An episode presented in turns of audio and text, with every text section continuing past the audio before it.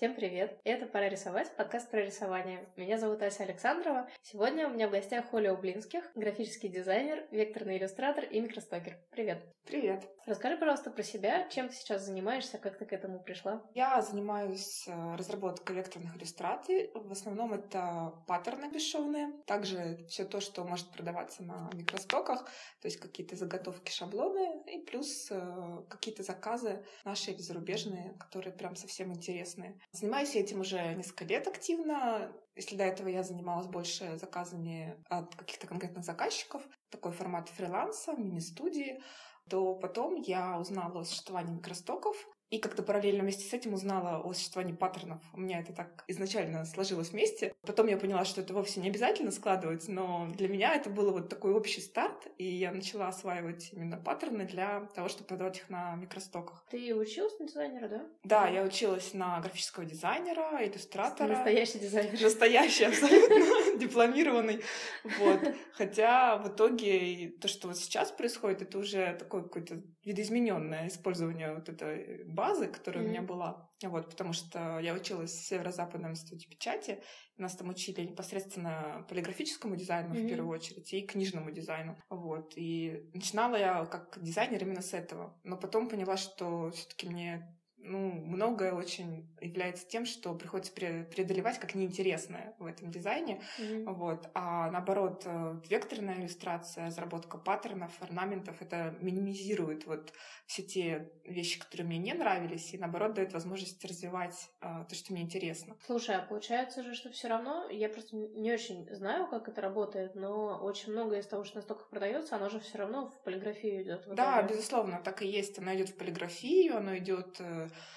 в какую-то сувенирку, какие-то видоизмененные вещи, печати там на тканях, одеждах, всем, что только можно. Но многое в интернет идет, как какие-то заставочки для блогов, картинки. Но тут такое дело, что это уже идет при покупке, то есть ты с заказчиком напрямую не взаимодействуешь. Он ему нравится, он видит результат готовый, он берет. То есть здесь недопонимание сведено к абсолютному нулю. Вот. А работе на заказ такого, конечно, нет. Даже если ты себя позиционируешь как художник или дизайнер, работающий в четко очерченном стиле, все равно не всегда это понятно человеку, который не имеет такого Здравствуйте, опыта. я видела, вы рисуете. Да, иногда этого достаточно. Я бы хотела, чтобы вы мне сделали визитку. Почему нет, да?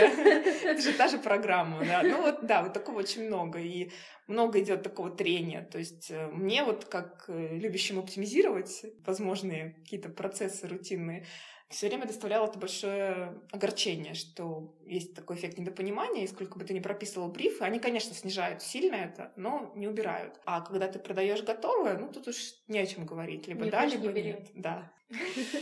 Вот. И мне это очень порадовало, потому что элементарно освобождается время, на которое ты можешь больше нарисовать хорошего, качественного и без попытки втиснуть туда там какие-то противоречивые требования. То есть, ну, это удобно. Сколько лет ты этим занимаешься? Вот именно на микростоках? В микростоках я 4 года уже. Угу. И, в принципе, вот, да, все 4 года, так или иначе, я возвращаюсь к паттернам. Там у меня не только они, но это значительная часть. И а ты можешь э, сказать, как-то изменилось твое отношение к этому? Что-то, может быть, поменялось, что-то надоело, что-то поменялось, может быть, в самой системе или в твоем отношении? Да, четыре да. года это такой приличный срок. За четыре года можно уже отследить, и если в этом работаешь, то, мне кажется, безусловно, будет восприятие меняться. У меня тоже оно очень поменялось. Сначала у меня была вообще такая супер эйфория, то есть на фоне большого количества проектов, которые я тогда вела, и как дизайнер, и как менеджер отчасти, прийти вот к такому формату, что ты делаешь сам, что хочешь, когда хочешь. Это казалось просто какой-то сказкой. И я подумала, что при том, что я не работала тогда в иллюстраторе активно, а это именно то, что лучше всего настолько для векторной иллюстрации. И я подумала, что все равно, мне все равно я все освою, потому что мне настолько, настолько это вообще вот вдохновляет, что я все это сделаю. И так вот поначалу было. И все весь вот этот вот период, когда первый, когда у тебя маленькое портфолио, ты еще не понимаешь, что к чему делать, и, соответственно, заработок никакущий, у меня все это как бы пролетело над этим с мыслью, нет-нет, все будет здорово, я перестану наконец отвечать на глупые вопросы, почему я так не рисую там или что-то в этом роде. Вот. Но это было как бы поначалу. Сейчас э, я бы сказала, что не, не то чтобы я разочаровалась, нет, но это мне дало такую платформу свободы и временной, и финансовой, которая позволяет на это взглянуть как бы шире и посмотреть, какие еще есть варианты. То есть, во-первых, это выводит на э, европейский и американский рынок тебя, потому что есть контакты, люди тебя могут находить. Вот. А работать с этими заказчиками это уже немного другое. Они обычно четче понимают, что они хотят. Они понимают, от кого они это хотят. То есть они редко ставят задачи, не свойственные тебе. То есть те люди, которые покупают на микростоках твои картинки, они же к тебе приходят уже как заказчики напрямую. Да, такое бывает. У меня на самом деле немного таких заказчиков, но вот такое случалось, и обычно это были адекватные э, работы дальнейшие. Даже если они отличались немножко по первоначальной задаче, из-за того, из-за чего они пришли, все равно как-то это э, легче, продуктивнее шло. Вот, это первый момент. Второй, ты начинаешь понимать, что, в принципе, у тебя есть какой-то багаж графический, который твой, который не обнуляется с продажей, да, он все время остается с тобой. И э, начинаешь думать уже о том, вот к чему я сейчас прихожу, о том, что можно, как можно еще это использовать. То есть сначала я нашла принтшопы. То есть это такая же, в принципе, схема, как микростоки, тоже продаются работы, но они продаются уже на носителях каких-то. То есть человек покупает продукт. Это уже именно конечный потребитель обычно просто как бы покупает себе, покупает в подарок. То есть это такая более сувенирная, да, область? В принципе, да. То есть и набор там такой же сувенирный. То есть это там часы, любая всевозможная одежда, начиная, с, естественно, с футболок, кончая какими-то шлепанцами там и носочками, кошельки, чехлы. То есть все вот такое вот сувенирно веселое, то, что дополняет mm-hmm. как бы жизнь скорее. Вот. На микросоках это, конечно, расходный материал. То есть там покупают э, люди для типографии, фотографий, для агентств. И, в принципе, интереснее это работать, конечно, для конечного покупателя, ну, мне как художнику. Но дальше я стала смотреть, что, в принципе, есть и другие, опять же, развития, которые позволяют тот же багаж использовать. То есть можно сотрудничать, вот если принтшоп это такая вот сувенирно распространенная продукция, которая наверняка универсально всем подойдет, то есть принтшопы как бы это уже не совсем принтшопы. Принцип там такой же, тоже авторы, тоже продается готовая продукция, но там продукция более дорогая и более масштабная. То есть там продаются обои для стен, там продаются какие-то гобелены. То есть такое продаются интерьерные, интерьерные вещи, типа пуфиков, да, каких-нибудь там садовых подушек. Ну, то есть такие mm-hmm. более глобальные, большие вещи. Ну, это тоже, в принципе, интереснее, потому что, ну, отчисления больше, и как бы это все масштабнее выглядит, ты видишь, как а бы. Я про такие даже не знала. А можешь пример привести какой-нибудь? А, ну, вот, например, из тех, которые меня сейчас радуют э, по сотрудничеству, это Walls Need Love. А, это американский сайт. Обычно такие Судя сайты... названию, это про обои что-то, да? Да, то есть у них на самом деле большой выбор,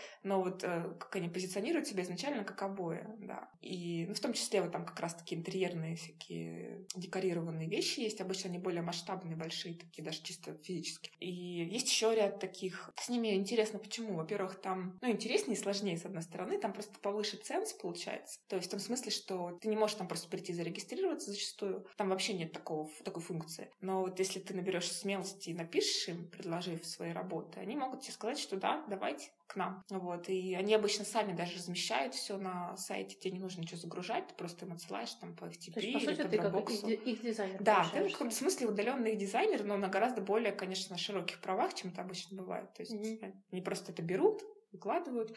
Вот. Возможно, они бы что-то отредактировали, со мной просто такого не было. Ну, как бы уровень там очень хороший. То есть, чем это интересно, что если на микростоках ты можешь, в принципе, для начала, особенно последняя тенденция, зарыться в ужасе вообще, который случайно как-то принят, непонятно, и ужаснуться и уйти, вот на принтшопах такого тоже приличное, особенно на русских. В Америке американские и европейские там получше, но все равно там может зарегистрироваться любой, и, в принципе, это сказывается, то здесь ограниченное количество авторов, а они достаточно отсматривают их, и поэтому там ну, достойное такое ощущение, достойный сайт производит впечатление. Вот, это интересно. А у нас русский какой-нибудь такой сайт есть хороший? Я просто почему спрашиваю, еще интересно, не раз возникал вопрос, можно ли напечатать обои собственным рисунком, и всегда это были какие-то суперсложности. То есть вот так, чтобы нормальные обои, как в магазине, сделать собственным рисунком, это было либо дико дорого, либо вообще невозможно. А, то, что я вот искала, я пока, честно говоря, достойного не нашла. Людей, mm-hmm. которые работают своим мини-производство тоже с дизайном, которое начиналось именно как с дизайна графического, и теперь они это продают на мебели, на каких-то дек- вещах декора, насколько я знаю, по их словам, тоже они в итоге стали заказывать за границей. Это, mm-hmm. оказывается, оказывается выгоднее в целом, нежели искать это у нас. Не знаю пока такого. То есть еще для печати... Свободная ниша. Да, да, пожалуй. Для печати на ткани есть варианты, кроме мере, есть еще выбирать. А для обои, да, пожалуй, это она.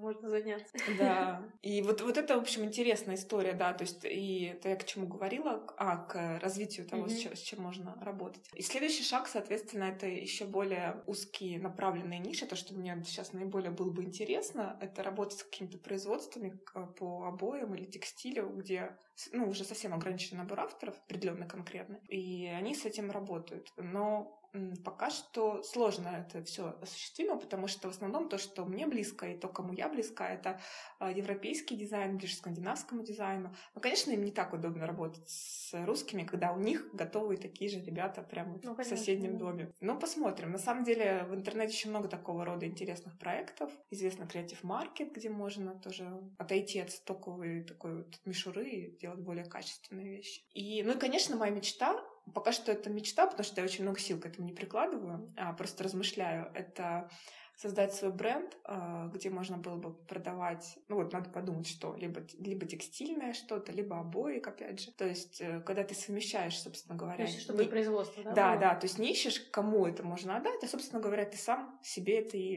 печатаешь. Вот это реально вполне, просто нужно этим плотно заниматься. Я к этому пока иду. Давай как-то немножко упорядочим информацию про микростоки и принтшопы. Угу. Просто для того, чтобы, например, нас кто-то слушает, у него есть, может быть, даже набор уже готовых каких-то изображений, из которых можно было бы сделать паттерн. Он нас слушает и думает, так, микростоки, принтшопы, что это? Какого рода изображения стоит нести на принтшопы? Угу. Потому что если про микростоки, ну, в принципе, много где можно почитать и уже поговорить да. про принтшопы. Я еще вспомнила такую историю, что какое-то время назад, ну, несколько лет назад, когда еще это не было настолько популярно, я пробовала загружать картинки на сайты, где печатают футболки, и получалось так, что, например, мое представление о том, чтобы я хотела носить на футболке, вообще не, не совпадает с мнением людей, mm-hmm. которые ну, голосуют, например, за то, чтобы этот принт победил или не победил, для того, чтобы его потом напечатали. В общем, как понять, что надо и так далее. Э, ну да, это все имеет место быть, это правда. На самом деле, да, у принтшопов и микростоков есть отличия. В принципе, то же самое, что микростоки грузить на принтшопы в основном ну, не стоит, потому что на принтшопы что нужно? Нужна интересная, цепляющая история простых людей. То есть там все микростоки — это наборы иконок, это наборы каких-то заставок, это какие-то фоны, далеко не всегда такие уж эффектные, а просто удобные. Вот. Все это поставив на футболку, мы получим скучняк или вообще какую-то нелепую историю. Вот. А... Футболка микростокера. Да, ну, пожалуй, только им она приглянется. Вот. То, что там, наоборот, идет активно, это, например, ну, в первую очередь, фан-арт всевозможно. То, а, что... а как с правами? Свободненько. А. Вот, то есть то, что как раз на микростоке по этой причине не пойдет и по причине, ну, не особо кому надо, ну, таким техническим людям, а засунуть это туда с авторским правом действительно сложно. То есть это mm-hmm. такая неактуальная история. На принтшопу, наоборот, это идет хорошо. Но если, например, это рисунки, то, соответственно, это уже так говорят проще, чем то же самое фото. Mm-hmm. Но фанарт это не моя тема, поэтому не скажу вот этих нюансов. Да, идут всевозможные персонажные истории. Паттерны, например, то, что я туда гружу на принтшопы, они тоже там могут быть, но в определенном формате. То есть, если принтшоп предполагает полную запечатку одежды, например, а, то тогда да, это может быть интересно. Если ты просто поставишь паттерн посередине белой футболки, ну, как бы это просто непонятно ни о чем. Такого там тоже было много. Сейчас вот некоторые принтшопы начинают предполагать вот такую рода продажи, а европейские, американские вообще активно это делают. И, соответственно, людям, вроде меня, с паттернами там становится свободнее. Вот. И, но тем не менее, наиболее активно сейчас продаются все равно вещи персонажные, прикольные, э, всевозможные, возможные прикольные надписи, тематические истории, типа Нового нужен, года, нужен юмор. Хэллоуина. Да, да, да. То есть люди в основном покупают эту историю, принтшоп, ну, по приколу, в подарок. А в подарок зачастую, ну что, чтобы было весело. И вот это крутится за собой. То есть либо это должна быть очень красивая вещь какая-то, да, действительно эстетичная, а, либо тогда должно быть весело. Причем, если это весело, зачастую там все дизайнеры бы сказали, возможно, какая гадость, но она неплохо покупается, потому что, ну, смешно. И ничего больше никому не надо. Это вот футболки потом будут ходить дома там, смотреть телевизор. Вот. Но, к сожалению, так. Для всевозможных чехлов, наклеек на телефоны, планшеты, там проще. То есть там действительно там может быть в большей степени паттерны. Ну, для меня проще. Вот. И действительно не всегда удобные э, вот эти рисунки, потому что они больше поданы на холст э, футболку, ну, то есть такой вот в лоб поданное, а все, что связано с поверхностями, изгибающимися, оно уже может быть не так эффектно. Ну вот, наверное, так. Конечно, у нас их принтшопов не так много, как в мире, в принципе. А И у ты нас... можешь назвать хорошие из русских, куда стоит идти? Могу сказать, буквально их несколько штук. То есть из того, что продает, я бы сказала. Мгм. Есть Мэри Джейн, там продается и футболки, одежда, и какие-то там ке- кейсы, там наклеечки, вот кружки появились. А, Дальше есть Приндирект. Но Приндирект немножко такая другая история. Там нужно самому скорее развивать эту витрину. То есть тебе дается это место, но так, что они сами там продавать начнут, говорят, что надо за этим активно следить. Поэтому я, честно говоря, не пошла на это дело. Это, пожалуй, самое такое известное. Еще есть довольно много. Есть, например, Bass. Ну вот он очень такой, выглядит очень впечатляюще и здорово. Они вроде как следят, там активно себя ведут там, в соцсетях, но я что-то не очень замечаю продажи. И как-то у некоторых своих коллег слышу то же самое. В основном они лучше идут зарубежные. Во-первых, там выбор гораздо больше, то есть носителей гораздо шире. Во-вторых, наверное, покупатели как-то активнее к этому приходят и активнее покупают, активнее какой-то фидбэк даже дают. То есть я бы рекомендовала на наших не останавливаться, пользовать европейские, в частности, вот Redbubble, такой наиболее, пожалуй, известный, наиболее а, универсальный. То есть там очень широкий э, спектр и носителей, и художников разных, потому что есть более узкие принтшопы, и там куда ты подходишь, ты куда-то нет. Вот, а на Redbubble так или иначе как-то вот я слушаю, что всем оказывается в чем-то интересно, и какую-то отдачу получают разного, разных стилей художники. Тредлес, нет? Слушай, такого не знаю. Не знаешь? Нет. Мне кажется, их он- вроде столько уже слышала, а про это не слышала. мне кажется, он просто один из таких самых старинных футболочных сайтов. Да ты что? Да. Я Мне кажется, Заза время самый когда-то туда что-то грузила. Да? Да. Ну вот, видишь, как ты пополнила мою коллекцию. Вообще, я у себя в блоге одно время собирала такую коллекцию. У меня даже там где-то висит на, в посте коллекция принтшопов а, именно зарубежных. Ну, много там всяких, и ну, кому какие могут подойти. То есть там есть, например, принтшопы, которые больше основаны на продаже постеров разного типа, там на акриле, на металле, на стекле, на всем, всем, всем. Вот. Есть, которые больше на одежде, есть, которые больше на кейсах всяких, то есть такие. Но я все, все их не назову. А про Society 6 ты начала говорить. Ага. Скажи про них. Потому что мне казалось, что они больше такой какой-то арт-направленности. Ты знаешь, они очень похожи на Redbubble. М. Вот. И люди-то там те же самые в основном. То есть я от- отсматриваю, раз, там эти, этот, и этот, и этот, там же. У меня он, например, гораздо хуже продает, во-первых. А во-вторых, туда гораздо запарнее за- загружать работу. То есть если Redbubble, он придумал пока что из всех, что я видела, самый классный способ загрузки работы. То есть, э, если вот тормозить эта мысль, что сейчас я буду загружать, это все прописывать, Мгм. Там это сделано наилучшим образом. Там ты загружаешь одну работу, она у тебя автоматически показывается в превью на всех носителях, и дальше ты можешь ее, как бы вот это превью автоматически править. То есть ты правишь, оно тебе изменяется, увеличивается, Мгм. все это на одном окне, тебе не нужно ничего перезагружать, загружать на разные предметы одно и то же не нужно. Хотя это можно, вот опять же, что хорошо. Это очень быстро происходит. На сайте 6 там вдруг там за последние там, пару месяцев что-то изменилось, не знаю, не загружала, но обычно нам было так, что каждую работу у тебя есть вот размер, ты должен загрузить на кружку, на там одежду, на чехол. Ну, то есть после пятой загрузки уже тебе не хочется больше уже ничего загружать. Ну да, занудно. Да, ну то есть, и, ну, ну реально скукотища. И ты видишь, что, например, ой, нет, это смотрится хуже. Если на Redbubble ты подвинул бегунок, оно стало мельче, тут ты сделал новую в иллюстраторе, опять загрузил. Ну, то есть уже кураж спадает, желание. Вот. И вот этот момент даже остановил меня больше, чем то, что продаж там было поменьше, чем на Redbubble. Мгм. То есть смысл вкладываешься это одинаково, но тут дольше и меньше. Ну и, кстати, сейчас по рейтингу Redbubble уже обогнал сайт 6. Есть Мгм. такая Алекса, кажется, Alexa.com сайт. Там можно отсматривать, это очень полезно для тех, кто занимается микростоками, там, и, ну, всем, все любой продажи в интернете. А, Это сайт, который помогает отслеживать, как сказать, рейтинг мировой сайта, мировой и той страны, где он находится. Мгм. Вот, это очень помогает, потому что там приходят периодически приглашения на разные принтшопы. И э, тестировать каждый довольно-таки уныло может оказаться. А достаточно загрузить ссылку на этот сайт, он тебе покажет рейтинг. И если он там видно, что никакой, ну, привет, стартап, как бы, если кому интересно, то можно. А если рейтинги высокие, ну, тогда больше шансов, что там будет что-то продаваться, там будет покупаемость хорошая. Вот и у Redbubble он очень высокий, пока что самый высокий из всех принтшопов, которые я знаю. И они такие довольно активно сотрудничают с авторами, то есть был период. Сейчас как-то немножко подутихло со мной, а раньше меня постоянно там приглашали на какие-то новые там, давайте протестируем там новую там одежду с вашими паттернами, мы там будем, значит, их там пиарить, вам там пришлем бесплатные... О, что даже присылали? Да, да, да, присылали там несколько раз. Неплохо, кстати, шла доставка из Америки, то есть я могу сказать, что можно и здесь, ну, как бы заказывать в принтшопах, получается, mm-hmm. вполне себе спокойно оттуда, и это все придет.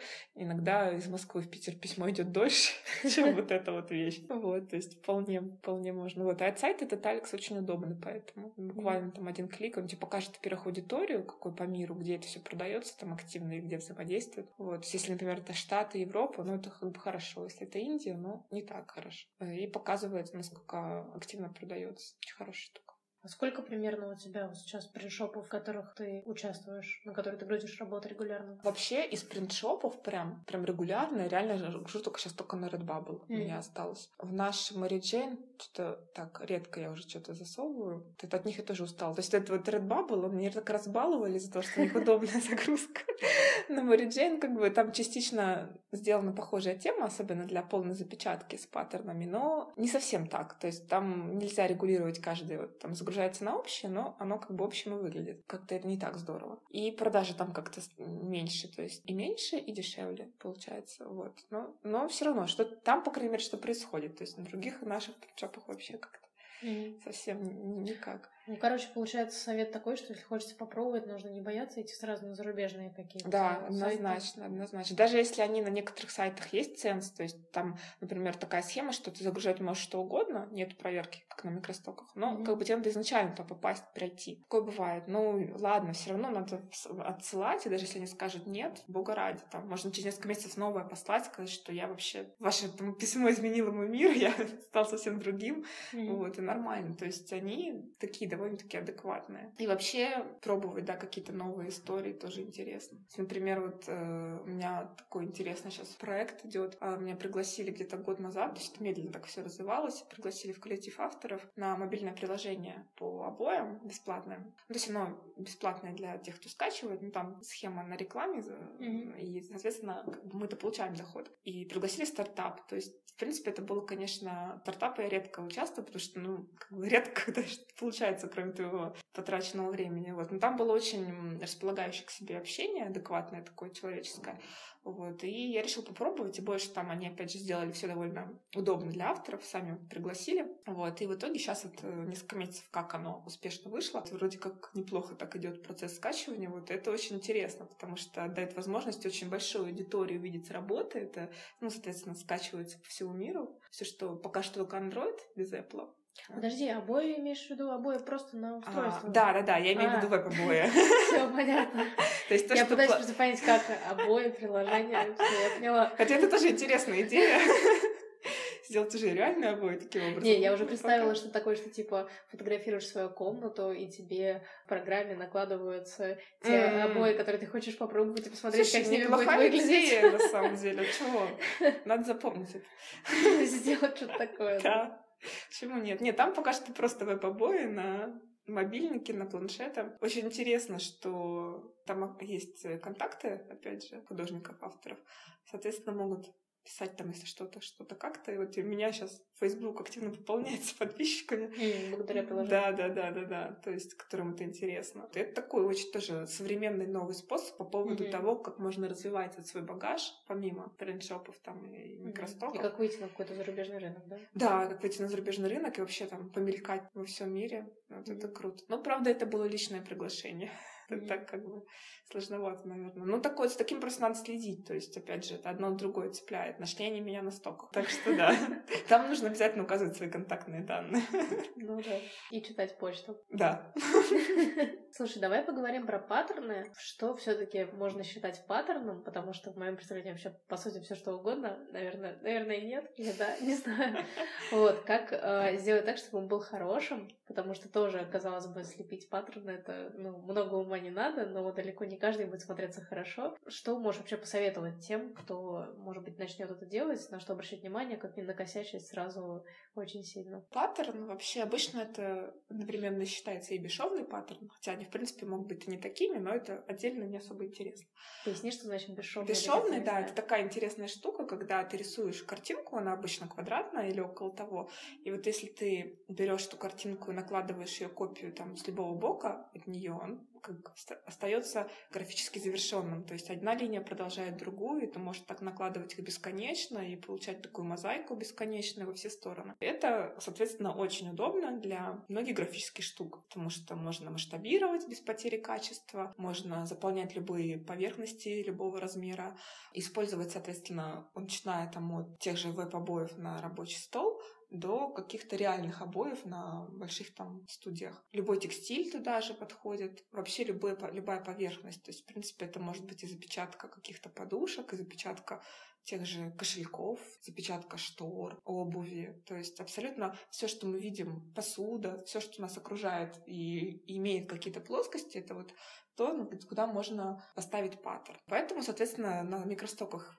представлено действительно много, но с качеством действительно проблем много. То есть в основном люди попадают на то, что есть много уроков по созданию паттернов. Сейчас в последних версиях Adobe Illustrator, где это проще всего делать. Есть даже специальные плагины для создания этого бесшовника. И, в принципе, сделать его бесшовным, то есть чтобы одна линия закольцовывалась на другую, э, не так уж сложно оказывается. Сложность возникает внутри всего этого, потому что э, ну, мы накидали туда всякой ерунды, и она начинает там бесконечно продолжаться, эта ерунда. Ну, радости от этого, да, не так уж много сама по себе. То есть э, в основном Проблема в том, что люди не понимают сути того, для чем паттерн нужен. То есть, как мы говорили, это то, что находится на поверхности той или иной. То есть нужно думать о том, как он будет на ней смотреться, как он будет ее подчеркивать. Мы же в основном смотрим просто на этот квадратик и как бы, ну какая разница, что там внутри, да? Причем чаще всего, мне кажется, рассматриваем именно даже как квадратик. Да. То есть не пытаемся его да, составить да. в картинку.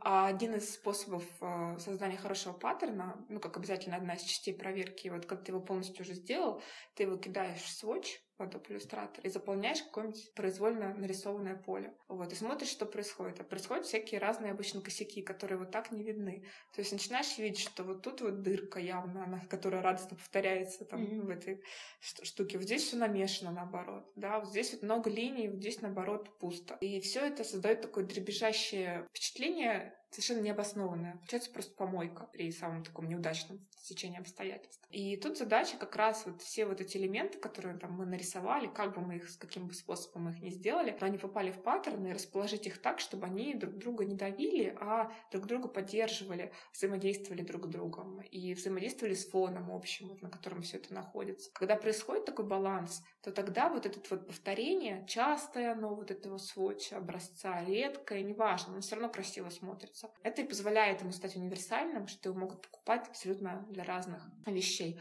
Если мы этого не делаем, то тогда это какая-то случайная мешанина, ну вот его могут использовать как для каких-то элементов, которые там из них достать, но что-то заполнять им уже совсем не так интересно. А вообще созданию паттернов, вот как графической работе такой у нас, вот я что-то и не знаю такого направление, в принципе, в обучении. Если в Европе я специально мониторила, отсматривала, есть целые курсы наравне с нашим там дизайном одежды или иллюстрированием книг, то есть полноценным курсом, который мы приходим как специалисты. Но дизайнера вот паттернов, дизайнера поверхности, то, что называется surface design, А у нас такого нету. Вот прям в чистом виде, в таком законченном, чтобы было понят, понятие плоскости дано, чтобы было понятие графики дано, линии. У нас есть близкие к этому профессии, но не такая.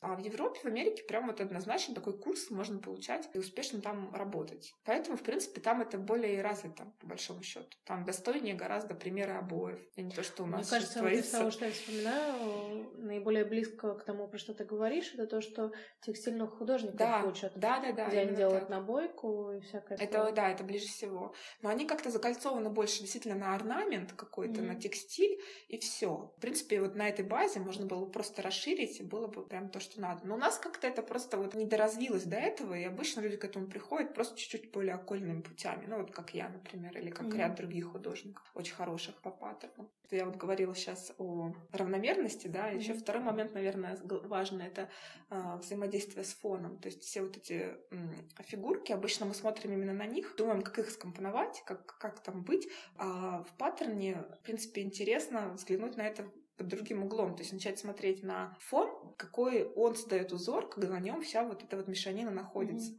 Это как бы такая вторая игра, которая происходит и в интересных действительно таких работах, она всегда актуальна. То есть мы можем просто взять, выключить всю вот эту мешанину однотонную покрасить, и она там потеряет даже свой какой-то вид, но паттерн останется интересным, потому что вот эта вот динамика фона, где-то его больше, меньше, она сохраняется, и тогда тоже очень интересно. То есть обращать внимание на контрформу. Да, именно так. На что обычно вот не, ну, как-то не доходят до этого люди. Ну да, потому что рисуются конкретные объекты, да, а да, да, уже... Да. А я сейчас иногда, когда рисую, я даже немножко по-другому подхожу, действительно. Я начинаю делать эскизы, у меня в голове складывается именно вот контрформа фона. То есть я думаю об этом, а потом накладываю на это какую-то графику. Иногда так. Mm-hmm. Ну, короче говоря, это такой метод делать более прочную композицию, да? Да, получается? да. Она становится гораздо более убедительной. В принципе, когда вот начинаешь так размножать паттерн, оно вообще... Любой косяк, он становится как увеличительное стекло. Он повторяется раз за разом, ты прям его видишь, прям невозможно пропустить. Вот. А вот этот метод, он позволяет очень сделать цельным. То есть это, ты даже не видишь моменты перехода вот этого с одного на другую, вот Э, элемент с одного на другое сводч. Это как бесконечно все равно полоса остается. Расскажи, как строится процесс работы над паттерном. Мне кажется, довольно-таки сложно, когда ты начинаешь придумывать какие-то элементы, и при этом рисуешь вот этот вот квадратик, из которого потом все сложится, но при этом в голове это надо держать, как этот квадратик будет выглядеть рядом с соседним таким же. В общем, какие-то есть, может быть, лайфхаки, чтобы сразу параллельно думать про часть и про целое, или только все в голове держать. В общем, расскажи про процесс. А, ну, я скажу так, наверное, не знаю, может быть, это не сразу становится понятным, но это такой верный способ. То есть, наверное, изначально просто происходит то, что ты не, не какие-то там элементы придумываешь или что-то, у тебя возникает какой-то образ, паттерн, впечатление, я бы сказала, даже не образ. Mm. Впечатление, которое ты хочешь выразить. Дальше ты начинаешь думать, как ты его графически можешь выразить. Тогда у тебя уже есть ощущение, которому ты как бы привязываешь все вот эти нарисованные элементы. Какой-то ориентир, да? Да, да, да. И ты смотришь, оно совпадает с этим ощущением или нет. Конечно, процесс творческий, иногда ты уходишь просто вообще в другое, и все оказывается куда интереснее, чем то, что там сначала было в голове. Но чаще я бы сказала, что это помогает. Ты начинаешь, исходя из впечатления, думать, какие тебе сюда элементы подойдут. Ты начинаешь из этого исходить, ну, глядя, воспринимать, что нужно, там, контурное тебе рисование, или там это просто какие-то простые формы должны быть. А ты как бы не, не теряешься, не отходишь от этой идеи. И туда же ты смотришь цвета, соответственно, да. Чем хороши паттерны, что их можно делать разными и а, делать не один там, а несколько цветовых решений, в том числе и ЧБ, то очень ценится, кстати, на стоках. У меня бывают мои паттерны лучше в итоге продаются ЧБ, чем изначально цветной вариант. Интересно, потом перекрашивают да, да, цвета? Да, я думаю, что в этом дело. То есть это две стратегии. Либо люди находят, и им нравится как готовый продукт, либо они ищут что-то как заготовку, mm-hmm. и им сложнее просто достраивать в голове, что это можно перекрасить. Да, можно, но вот ЧБ вот явно все понятно, и цвет сюда явно я могу представить. И, наверное, от этого идет активнее такая покупка. Вот, поэтому, да, рекомендую делать всегда один из вариантов. Если это на стоке, то ЧБ, независимо от того, насколько вам близко сердцу какие-то другие. По поводу того, как строится работа, но, в принципе, тут все равно, помимо вот этого впечатления, все равно есть этапы, тут никуда не денешься. То есть э, у нас появилось какое-то в голове вот это состояние. Я рисую обычно очень примитивные эскизы, потому что, ну, разве что вот как, как записываю, что ли, только графикой, да, что я хочу. А дальше у меня обычно все в голове строится. Но, тем не менее, нужно нарисовать вот эти элементы. Причем сейчас-то можно рисовать абсолютно чем угодно. То есть такое благое время цифровое. То есть все, что рисуется руками, оно сейчас очень ценится и очень нужно. И оно, что самое главное, может быть корректно, без потерь передано на цифру да, в компьютер. Поэтому я, например, для себя даже одной техники до сих пор не выбрала и не хочу. То есть я что-то я рисую в компьютере абсолютно с нуля вообще. Что-то я рисую совершенно рисование ручное. Это может быть ручная линия, пером, лайнером. Не, ну перо я сейчас редко использую, лайнер достаточно. Либо тушью, либо даже совмещение вот этой истории. Потом идет сканирование. Тут главное не потерять вот это качество, то есть сканировать на высоком разрешении и корректно удалять фон, всякие помарки. Потому что дальше следующим этапом, если это вектор, конечно, идет трейс. Если это работа в фотошопе, ну, дальше ну, в фотошопе и строится. Но я больше векторный люблю, потому что возможностей больше. И дальше переносится в трейс. Я обычно это делаю в иллюстраторе, там хорошие, в общем, настройки можно выставить. Скажи, что такое trace? Да, трейс — это когда вот эту растровую картинку, которую мы отсканировали, э, мы делаем векторной, то есть переводим ее в параметр точек, линий заданных. Если это сделать... Под trace вы имеете в виду автоматический trace? Ну, можно это сделать автоматически, безусловно, mm-hmm. там есть какие-то разные варианты этого автоматического трейса. Если они подходят, то отлично. А, если не нравится результат, можно там выставить свои параметры и записать как бы свой автоматический trace, то есть назвать его как вам нужно, и он будет после этого уже вот так трейсить. Мне нравится, в принципе, как трейсит иллюстратор, вполне устраивает. Дальше зависит от того, как вам вы хотите. Если вы полностью хотите сохранить вот этот вот живой рисунок, то можно, в общем-то, на этом остановиться и работать вот с таким вот набором элементов, да, дальше уже их совмещать вот в этот вот квадрат паттерна. Если же вам нужно что-то более чистое и более ровную линию, да, какую-то, не настолько там мельтешащую, то можно это вычистить. На самом деле я обычно это делаю в Короле. Короле? Да, да, да. Я вообще, ну у меня вообще своя, своя, может быть, не совсем обычная стратегия, она отчасти связана с тем, что я рисую левой рукой, сейчас расскажу.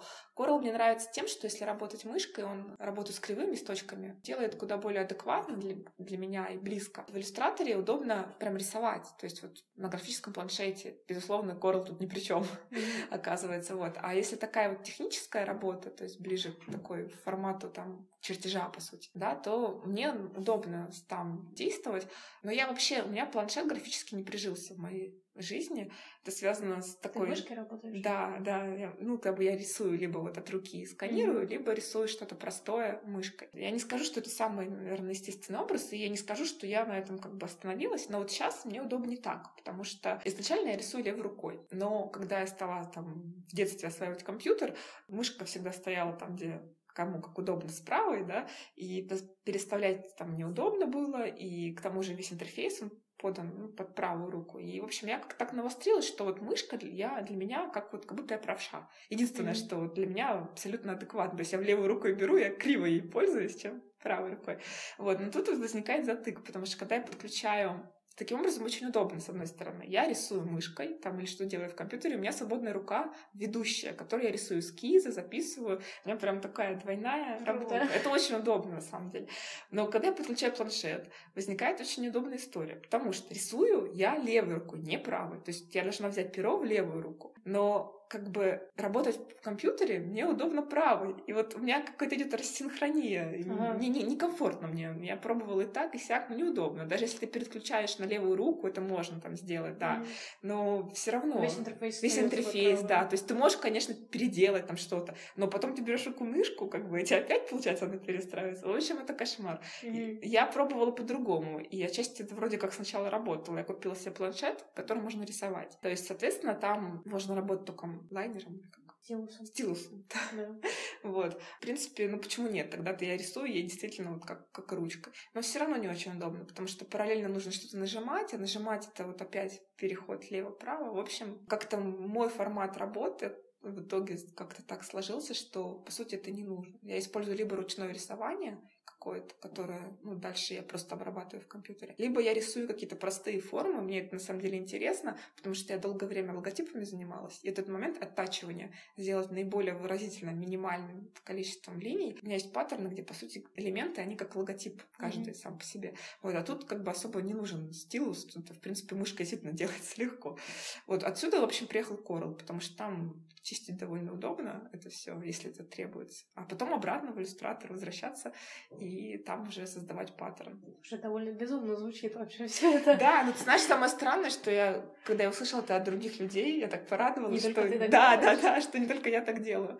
Ну, когда привыкаешь, на самом деле, это же такая... Я даже не замечаю особо разницы. Автоматически перехожу там с горячих клавиш Корла на иллюстратор, и mm-hmm. как-то в голове это уложилось, уже нейроны привыкли в моей голове. Вот. Ну и, в общем, это все. Дальше вместе начинает дружить, собирается в единый паттерн. Дальше идет работа с цветом обычно, и обычно не один вариант. Радует, опять же, что это можно все применять, а не оставлять что-то одно, как для заказчика, например. И записывается и отправляется в разные места. Либо стоки, либо принтшопы, либо вот как сейчас идут всякие приложения. Вот. Обычно сохраняю в EPS, потому что для стоков наиболее актуально, и открывается, соответственно, более-менее везде. Это можно, если что, и в фотошопе открыть, если надо, и в том же Corel, например. Давай, раз уж ты затронула то, что не нужно как бы заказчика сохранять один единственный вариант, давай все таки поговорим про вот эту разницу между работой на себя и на заказчика, потому что работая на себя, ну как мы с тобой перед началом записи обсуждали, это все равно работа на заказчика, просто заказчиком являешься ты, и, соответственно, может быть, в чем то поблажек больше, а в чем то и более строгий. В общем, скажи вот плюсы, минусы одного и второго. То есть, понятные минусы работы с заказчиком — это то, что ему нужно угодить, а он uh-huh. не всегда понимает, понимает, чего хочет, и вот это вот взаимодействие бывает тяжело, но если вот кроме этого, что еще? А, на самом деле, я могу сказать, что тут вопрос в большей степени он, наверное, связан с индивидуальным ну, настроем, что ли, художника. Потому что я не буду говорить, что надо всем бросать агентство там или заказчиков и всем заниматься вольным творчеством так или иначе. На самом деле есть э, хорошие дизайнеры, которые делают классные проекты на заказ. Это реально, это можно делать даже у нас. Другое дело, что все зависит от того, как вам комфортнее работать и э, выбирать ту стратегию, где вы можете больше себя раскрыть, да, а, с минимумом потерь. Наверное, минусы, я бы сказала, помимо очевидных работы с заказчиками, это то, что это как бы получается немножко энергозатратно, я бы сказала. То есть э, тот результат, который вы в итоге показываете, он может быть достойный, действительно, то, сколько вы к нему шли, из-за того, что это заказ, он будет в 2-3 раза больше, чем если бы вы сделали столь же достойный графический результат, да, но вот как бы, грубо говоря, для себя. Заказчик устанавливает препятствия. Да, да. Так или иначе, это препятствие. Причем понятно, что это ну, делается не специально, просто... Бывают же и хорошие заказчики, умные, которые, например, подсказывают что-то, чего ты бы не придумал. Да, бывает такая ситуация, особенно с начинающими дизайнерами, когда вот из серии, что действительно заказчик умнее дизайнера. Это правда. И в этом смысле может идти какой-то рост. Но заказчику и дизайнеру крайне сложно друг друга услышать, на самом деле. Каждый говорит из своей призмы. Эта воронка, из которой люди общаются, она всегда и очень сложно преодолеть. Зачастую вот опытный дизайнер, э, он действительно может понять, что имеет в виду заказчик. Они редко, на самом деле, говорят фигню. Они обычно имеют в виду правильные вещи. Проблема в том, что они сами не понимают, как это донести. То есть то, что они говорят, это не всегда то, что они имеют в виду. Опытный дизайнер, он это понимает. С людьми вообще не так. Да, да. Он понимает, что тут имеет в виду человек. То есть это надо быть действительно хорошим профессионалом. Нужно, во-первых, быть достаточно отстраненным от своей работы, понять, что имеется в виду, понять, как это относится конкретно к тому, что он сделал, да, и предложить человеку, проинтерпретировав вот то, что нужно. Когда это происходит, это обычно с опытом приходит только как бы с большим, тогда начинается более-менее логичная работа с заказчиком. Но это происходит не всегда так. Плюс к этому, ну, не всегда, не всегда они правильно говорят. То есть иногда идет просто в разрез э, этот э, разлад более глубокий. То есть там может быть вопрос вкуса, например, да, если как бы вкусы уровень даже вкусов, не пристрастия какие-то, а уровень не совпадает, то тут крайне сложно что-то сделать. Ты можешь делать действительно хорошую работу, но Но чаще, чаще это недопонимание. Заказчик говорит с точки зрения зачастую там, бизнеса и бизнес-задач своих. Для него все, что происходит на самом деле в рисунке, оно весьма вторично, и он, в принципе, в этом прав. Для него это решение, ну, его задачи, да. Насколько он правильно ее понимает, что она решена или нет, но это спорный момент. Продающий красный. Да, да, да, то есть вот он где-то там вот, да, услышал про это, теперь будьте добры. Вот, ну, в принципе, да, для него вот вся вот эта... Сделайте белей, белый побелее. Делайте ваш белый белее, да. Да, наверное, мне рассказывали такую историю. А потом оказалось, что просто калибровка монитора плохая у заказчика. Mm-hmm. У него просто все серое. Понятно. Вот, вплоть до таких историй. У э, художника там обратный процесс тоже бывает недопонимание, потому что он настолько сидит внутри вот своих вот этих вот художественных рамок, да, того, что красиво и как бы ему нравится, что понять, что в первую очередь это бизнес-продукт, которому, в принципе, вторично, насколько красиво там эта плашка, да, но как бы там должно быть вот это, например, и, ну, просто должно. Это тяжело дизайнер себя в этом ломать, потому что он, может, это и понимает как человек, но вот он как сказать, родители вот этого вот произведения, ему обидно его портить. Для меня это тоже был важный момент, в том числе, почему мне хотелось уйти на стоки, потому что я вполне понимала заказчиков, но мне вот было некомфортно вот в эти вот прокрустово ложе входить, когда можно делать что-то более свободное такое, да, ну а дальше уже люди сами определяются. В то же время, конечно, когда ты с заказчиками работаешь, ты учишься, ты учишься видеть свои ошибки, ты учишься правильным стратегиям каким-то, да. Но, может быть, ты не всегда можешь творчески развиваться в такой степени. То есть тут вопрос выбора, что, что интереснее человеку. Если больше творческое, да, то, наверное, так или иначе человек уходит от работы на заказ. Если какая-то комплексная, да, добиваться каких-то поставленных задач там, и так далее, то почему бы нет? У меня есть хорошие, меня радуют до сих пор, слава богу, проекты, которые я делала по разработке логотипов.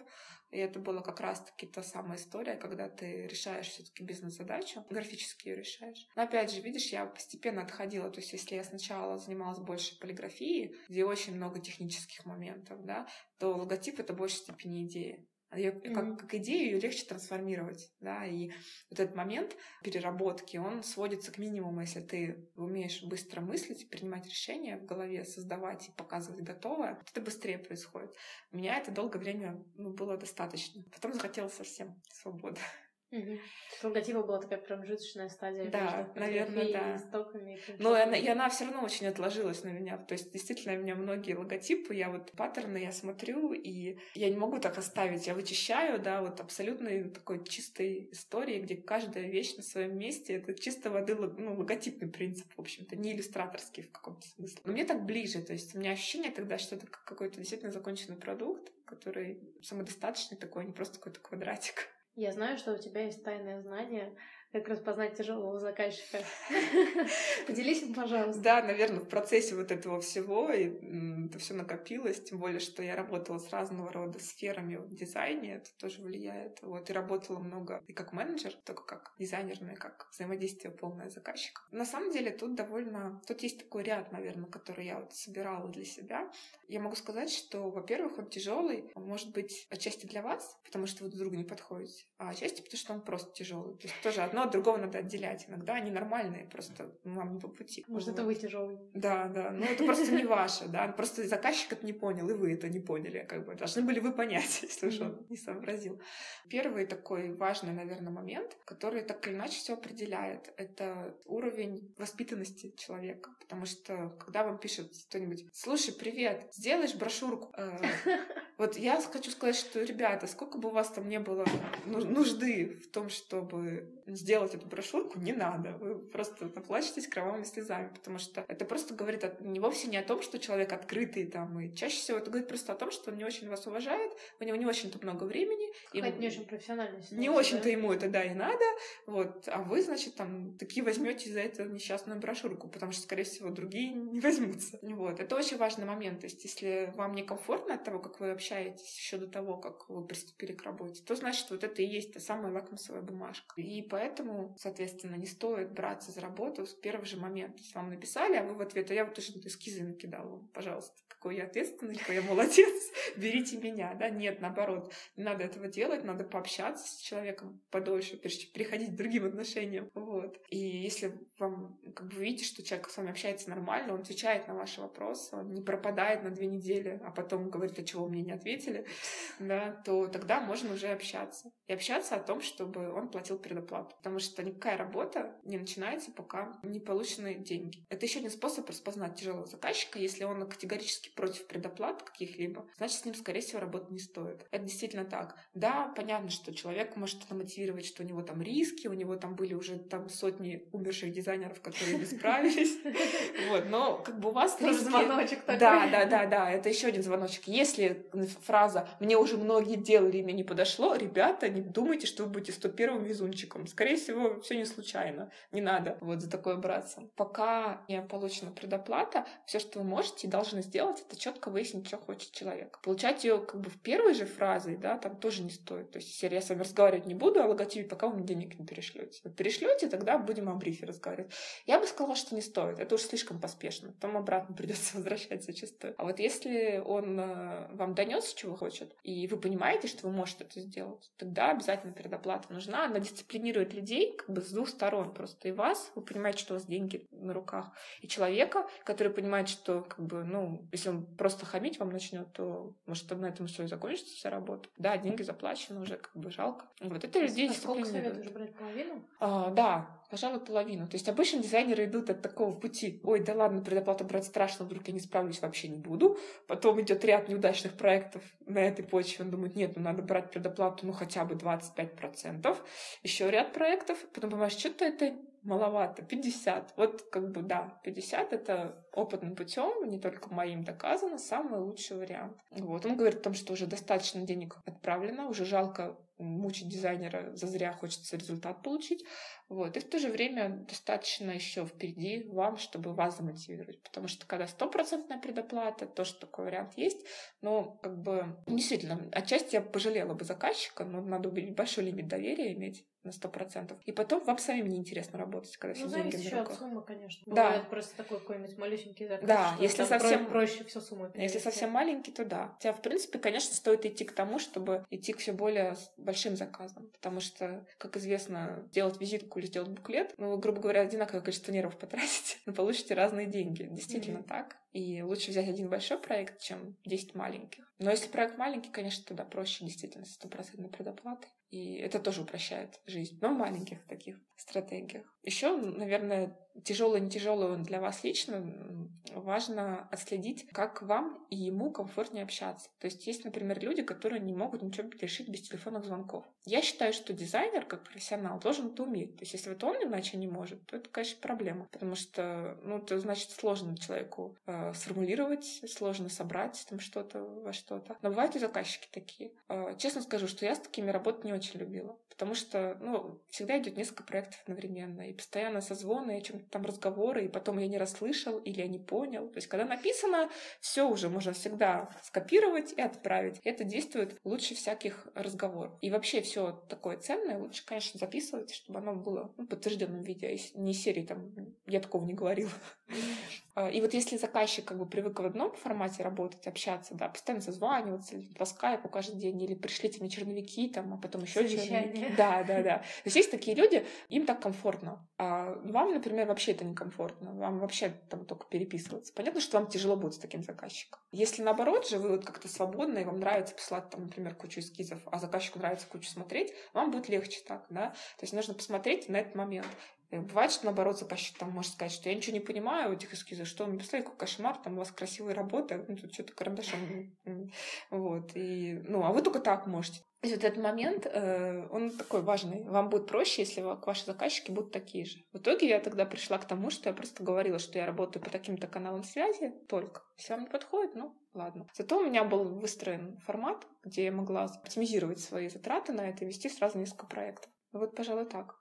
Короче говоря, если рассматривать плюсы и минусы работы с заказчиком и без заказчика, то как-то все-таки, несмотря на то, что они бывают хорошими, хочется всех побросать и идти работать Ну, самостоятельно. наверное, это из-за того, что как бы это мой выбор, я так или иначе начинаю к этому приходить. А, ну, вообще нет, есть плюсы работы заказчика. Ну, во-первых, вы можете быть известны в определенных кругах. Как дизайнер. То есть микростоки — это такая тишина о вас. Только если вы дальше выходите, вот как я рассказывала, да, на каких-то уже более индивидуальные э, взаимодействия с мастерскими, с компаниями, там будут, да, там опять вспоминать о ваших именах. А так некоторые вот не готовы идти на стоки просто потому, что это такая безвестное такое творчество, известное оно будет только в кругах тех же стокеров, возможно, кто по никнейму. Там можно делать какие-то глобальные большие проекты. Мне, например, нравится, да, вот заниматься теми же паттернами и постепенно можно выходить на более крупные вещи, да, но не всегда это так быстро и так э, естественно. Если людям хочется какой-то масштабности, да, какой-то известности, то Э, лучше туда работать на себя как на имя и работать именно с заказчиками крупными. Работа на себя в таком формате, она ну, более долгий путь к такой, и как, как не основная такая история. Наверное, плюсы есть. Вопрос, что для вас ценнее. Мне кажется, такой отчасти, ну, может быть, минус, ну, для кого-то может оказаться, работая вот без заказчика, да, вот таким образом, как у тебя получается, это то, что полная свобода. И ну, от да. этого ты понимаешь, что не совсем понятно, за что хвататься. То есть, наверное, много времени может уйти впустую, пока ты будешь искать, что же нравится, потому что никто тебя не ограничивает. Ты пробуешь одно, второе, третье, одну стилистику, такую-то функцию в иллюстраторе выучил и пошел такие-то картинки делать с таким-то эффектом. Там, или увидел что-то, о, вроде вроде вот с такими тенюшечками хорошо продается, буду такое делать. То есть вот надо как-то, ну, либо действительно дать себе время попробовать разное, либо как-то четко с самого начала себе дать понять, что ты будешь делать. Да, и как-то ограничивать все-таки, потому что, мне кажется, очень многих это может демотивировать. То, что можно все что угодно, это значит, что ничего и не делается. Угу. Можно все что угодно, и в принципе главное можно и ничего. Да, да, да, да, да. Можно ничего, никто проверять не будет на самом деле. Ну, это правда. Действительно, тут определенный склад должен быть такой запас воли и самодисциплины, наверное. У меня просто как-то не было с этим сложности, но по большому счету это так и есть. То есть там выживают только те, кто готовы творить из самомотивации довольно долгое время. Потому что и пока там ты что найдешь, там и начнут там идти деньги, да, которые могут быть тоже мотивацией. Поначалу она вообще только от тебя исходит. Ну, на самом деле я вот перешла из, от заказов к стокам не мгновенно. То есть не так, что я хлопнула дверью и стала рисовать. Я совмещала первые полгода или год, это все дело совмещала. Поэтому это позволяло... Для меня это был такой формат, что я сейчас работаю над заказом, сейчас беру себя в руки, делаю то, что нужно клиенту, придумываю, как это сложить все, потом я закрываю эту папку, и отдыхаю, рисую паттерны на стоке. Это было реально такой кайф. То есть ты, тебе ничего не нужно, и это очень разительно чувствовался этот контраст что для действительно отдых. Для меня это хорошо работало. Для некоторых я вот знаю, что не получается. То есть они как-то не переключаются, для них это остается по-прежнему работой. И вроде как, хватит, я уже поработал, зачем мне еще вот это? А у меня наоборот шло такое прям расслабление того, что ты можешь тут позволить себе все что угодно, именно отдохнуть, выплеснуть вот это, да, потом может вернуться к проекту. А потом как-то уже база набралась, и стало понятно, что это реально. Ну и до сих пор, в принципе, какие-то иногда проекты интересные приходят, и когда ты уже отдохнул, и у тебя нет такой вот аллергии уже на это вот все. Давайте созвонимся или там сделайте мне что-то. То есть ты спокойнее к этому относишься. Ты уже и не так как бы нервно реагируешь на всех этих заказчиков, не ждешь вот этих страшных подвохов, которые, ну, как бы, когда ты основная твоя работа, это важный момент. Ну, наверное, не... не так драматично Да, да, да. Ты, ты как бы будешь работать только с такими, так ты так не выдержишь, да. Когда ты понимаешь, что да, это просто вопрос твоего выбора, тут не стоит никакого такого критичного момента, Плюс к тому, когда ты работаешь на себя, у тебя есть эта база твоя, твоя работа. Когда тебе обращаются клиенты, ты смотришь еще, начинаешь смотреть именно на то, насколько тебе это интересно. То есть я могу сейчас себе позволить заниматься каким-то не особо дорогим проектом или проектом, который оплатится, если то, что я бы не советовала и не делала, когда я работала на заказ, потому что это слишком уж такая э, благотворительность получается. Но когда ты понимаешь, что у тебя есть своя база, и ты можешь, в принципе, это себе позволить, наоборот, это интересно интересно. Потому что иногда такие проекты выстреливают как раз. И проверить, выстрелят ли они иначе нельзя. Но у тебя уже есть возможность, есть как бы запас времени и сил на это. И это бывает любопытно. Удивительно, как при других обстоятельствах отношения к одним и тем же да, вещам меняются. Это вот тот самый тот самый пример, однозначно. Я даже стала действительно по-другому смотреть на это. То есть я рассказываю там о каких-то вещах, мне говорят, ты же никогда, ты же нам говорила, что так нельзя делать. Я говорю, да, ребята, так нельзя делать, не делайте так. Но я уже буду так делать. Потому что тут как бы у меня уже другие рамки. Это здорово, да, это позволяет как-то тоже в голове менять все. Наверное, для того, чтобы на принтшопах, наверное, в большей степени даже на принтшопах, чем на микростопках, хорошо продавались твои работы, нужно как-то четко следовать трендам, понимать, что человеку понравится, что сейчас какие цвета, допустим, более модные, mm-hmm. актуальные, там что-то еще, какие-то узоры, тематики и так далее. Чем ты вдохновляешься? Вдохновляешься ли чем-то, где следи за тенденциями?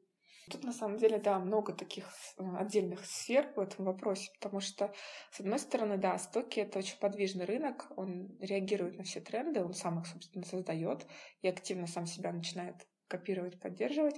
Вот. Но не всегда, не всегда нужно следовать трендам, даже при успешной работе на стоках. То есть э, есть ниши, которые просто хорошие, независимо от трендов, они будут хорошо работать на стоках. В то же время есть ниши, которые четко трендовые, и там нужно вот именно вот, вот это постоянно новый контент, обновленный в новой схеме, рабо- ну, он работает. Можешь привести какой-нибудь пример такой постоянной хорошей ниши, в которой тренды не нужны? Ну, например, это реалистичные какие-то рисунки, ну, векторные в первую очередь, я бы сказала, каких-то предметов, каких-то наборов, там, ну, вот просто реалистично, хорошо сделанных. Я могу те же паттерны к этому отнести, если они действительно качественные. В принципе, такое есть все равно. Другое дело, что, ну, так или иначе, налет тренда, да, он будет идти. Но он будет не определяющим все-таки в твоей работе. А если, например, говорить о каких-то иконках, о каких-то там веб-наборах, там, безусловно, то есть даже если ты в топ попал, и у тебя все здорово, через два года придет другое, и это уже станет не актуально абсолютно. И там нужно держаться, да. Я скорее отношусь к тем, кто трендом вторично, ну, вторично на них смотрит, и в принципе, есть такой ряд художников, которые вот именно так подходят. Но обычно это требует либо очень хорошего качества работ, то есть они как бы остаются в своей нише, и этого достаточно для того, чтобы ну, вот в, своей, в своем фоне конкурировать как-то вот с этим потоком. Ну, возможно, это не самый прибыльный путь, но зато он позволяет больше развиваться, потому что э, в итоге некоторые такие вот художники, они просто сами в итоге становятся законодателями трендов. То есть в идеале в развитии вот этого начинает уже э, настолько это интересно и выразительно, что начинает уже их копировать. Это уже идет своя, своя какая-то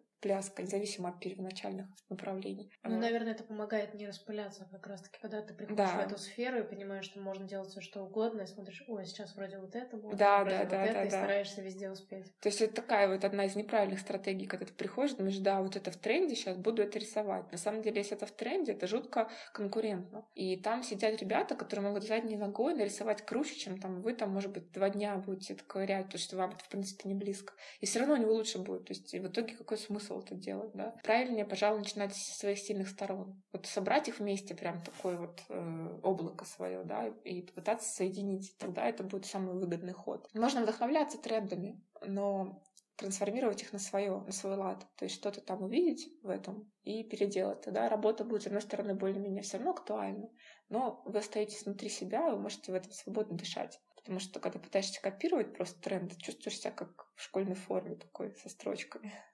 Насчет вдохновения, да, важно, конечно, лучше всего, пожалуй, для вдохновения это выходить за рамки вот этой вот стоковой истории. Там, с одной стороны, там огромное количество авторов и художников, и можно в этом, в принципе, вариться там, ну, и будет тебе вдохновение ого-го сколько. Вот. С другой стороны, некоторые так вдохновляются, что потом одну работу от другой не отличить такое, не остановился вовремя во время вдохновения.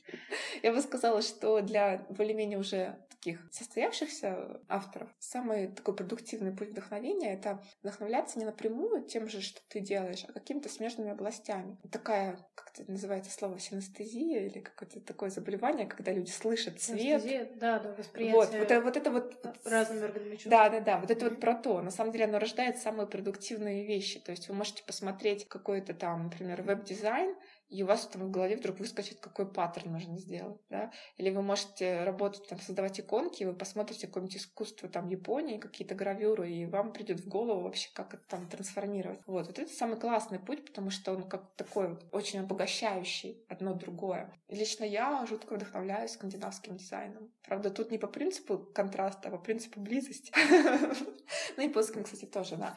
А, Но ну, мне вообще скандинавское очень близко. Мне нравится то, что они очень очень яркие. Мне нравится, что они довольно лаконичные. В большинстве нет, вообще минимализм близок. И при этом они рисуют в основном природные темы, мотивы, опять мое. Они любят живое рисование, и при этом они любят простые формы. Но вот как бы в принципе это все то, что люблю я в той или иной форме. Поэтому, наверное, очень много моих работ это в принципе так или иначе скандинавский дизайн. Но они тоже разные. То есть я уже в это глубоко начинаю погружаться, я уже начинаю отличать датский от шведского. Да-да-да. Вот, то есть все равно там какие-то такие переходы, они происходят интересные. Но все равно есть такие вещи, которые тебя радуют как-то неизменно. Вот меня радует Мари Мэкка, например. Но вот самое такое элементарно, вроде простое, но мне прям от них хорошо. Я на них смотрю и, как сказать, напитываюсь вот этим вот эффектом, впечатлением, которое мне нравится от работы и тогда кидаюсь делать. Кстати, еще способом вдохновения бывает, это исходит от стоков, наверное, когда ты начинаешь смотреть свои работы, как их используют, начинаешь находить, и иногда это приводит к очень интересным озарениям. То есть ты понимаешь, зачем они нужны, и ты можешь сделать новое, исходя из нужд того, что ты находишь, и это уже прям перед глазами получается. То есть ты реально видишь, что это так используют. Такое самохарактерное, я вспоминаю, это когда я нашла один из своих паттернов с такими привидениями нарисованные, для какого-то мессенджера использовалось моментальных сообщений, которые не хранятся. То есть это такой вот, ну, уходит, через два часа mm-hmm. оно растворяется у тебя. Вот, какой-то зарубежный проект. И я смотрю, что у меня они все были нарисованы с такими ужасающими эмоциями, ну, типа хоррор, там, Хэллоуин mm-hmm. какой-то такой. А они взяли и переделали их, сделали с разными эмоциями. То есть это все те же привидения, но одни там смеются, другие... Это, я типа думаю, как смайлики? Блин, да, это же так и есть, чего я не додумалась до этого. То есть оно лежало на поверхности. Человек mm-hmm. непредвзятый легко это увидел даже вот в паттерне. Вот. А я как бы внутри этой схемы это не видела. Я такая, mm-hmm. оба, надо сделать такой сетик. Это тоже отлично работает. Ну, плюс вообще, когда находишь свои работы, которые используются в деле, оно, в принципе, вдохновляет как таковое. Оно... А у тебя много вещей из твоего дизайна? Слушай, ну, я не знаю, сложно оценить, но периодически я нахожу. У тебя есть А прям вещи? совсем лежат? Да, да, да. А, слушай, нет, не так много. Что-то мне с принтшопов присылали, но в основном ты находишь, ну, как бы это либо заказывать надо в интернете, mm-hmm. вот, либо кто-то тебе показывает, и как бы пока ты сообразишь там до момента, чтобы прислали. Вот, мы так, я так пыталась э, какие-то вещи заказать. Вот сейчас последнего, что получилось, это заказать чай польский э, жестяными банками. Там вот один из моих паттернов они используют очень классно. Мне вот иногда мне не, на самом деле не нравится результат. То есть это не хочется иметь, если честно. А вот mm-hmm. это вот, например, было очень классно. Они хорошо вот с их этикеткой смотрятся, с их логотипом. То есть удачный такой у меня. Дизайн молодец, хорошо на стол да, поработал. Да, да, там реально хорошо поработал. Там красивая подборка, у них много этих чаев, и вот в том mm-hmm. числе мой. И я там узнала еще какие стоковые. То есть... Слушай, а есть какие-нибудь скидки авторам, если на предшоп принтшопе заказываешь? Да, на принтшопе есть. Угу. Не очень большие, на самом деле, но, но, но есть. На стоках, насколько я знаю, нет. То есть даже если ты регистрируешься как автор, ну, ты все равно так же скачиваешь. По-моему, там даже разная регистрация для Да, автора, да. Для То есть это, это, это разное все, да. И как бы никого не волнует. Что ты годы жизни Да, да, да. Можешь свое использовать. как бы. Можешь свое купить. Ну, вообще можешь, да. Почему нет? Они будут только рады. Вроде как мы обсудили все, что хотели. Давай в завершение попробуем что-нибудь посоветовать тем, кто хочет начать рисовать, но не знает, с чего начать. Вот, например, если в этой сфере, что бы ты такого приободряющего могла сказать? Ну, наверное, первое — это, в принципе, начать рисовать, хотя бы в той же вашей студии. То есть нужно просто преодолеть этот барьер и начать это вводить в реальность ну, свою. Второе — это начать показывать это все дело людям, которые рисуют, которые вам нравятся, например. А, потому что советы бывают всегда очень разные, противоречивые в общем-то. И можно в этом всем потеряться. Но если вы будете ориентироваться на тех, кто вам нравится, то логично, что их советы вам будут ближе. Следующий момент, наверное, все равно начать работать. Может быть, даже в начале как раз-таки над заказами, потому что это чуть-чуть приводит ну, как бы к реальности все это. Хорошо уходить в, в творчество свободное потом, когда ты уже понимаешь немножко, что к чему. Те же стоки ну, они лучше всего идут у тех, кто поработал все-таки, кто понимает, что такое заказчики, понимает какие-то подводные камни. То есть, если вы хотите делать так или иначе какие-то прикладные вещи, все-таки, они совсем там свободное творчество, то стоит поработать, пообщаться, и развиваясь, тогда дальше можно уже переходить на работу на себя. Мне кажется, что это здорово, потому что это очень, ну, дает много энергии, потому что чувствуешь, что это твое, ты целиком за это отвечаешь э, это твой результат личный. Мне кажется, это очень мотивирует. И это позволяет очень творчески подходить, в принципе, не только к рисованию, но и к тому, что с этим делать. То есть человек начинает думать, куда, куда, куда, как. Можно найти очень много всего интересного, даже вот, судя по своему опыту, даже то, что ты абсолютно не ожидал изначально. Вот, главное, развивается. И это вообще здорово, когда происходят такие открытия. Они происходят и в рисовании, и в том, куда это деть, это, по-моему, это классно. Вот, так что в любом случае, я думаю, что начинать надо. Все эти этапы проходить стоит. Там чем дальше, тем интереснее. Спасибо. Ну что, давай тогда заканчивать? Да. Это был подкаст «Пора рисовать». В гостях у меня была Оля Ублинских, мы разговаривали про микростоки, принтшопы, паттерны и все такое. Для того, чтобы получать уведомления про новые выпуски, вы можете нам оставить свою электронную почту, и мы будем вам присылать письмо. А если не хотите получать уведомления, то можете просто подписаться на паблик ВКонтакте или на канал на Ютубе. Там эти выпуски выходят в видеоформате. А еще есть на подстере у нас тоже страница, там можно скачать и слушать в метро или где-то еще, где нет интернета. Ну все, пока. Пока.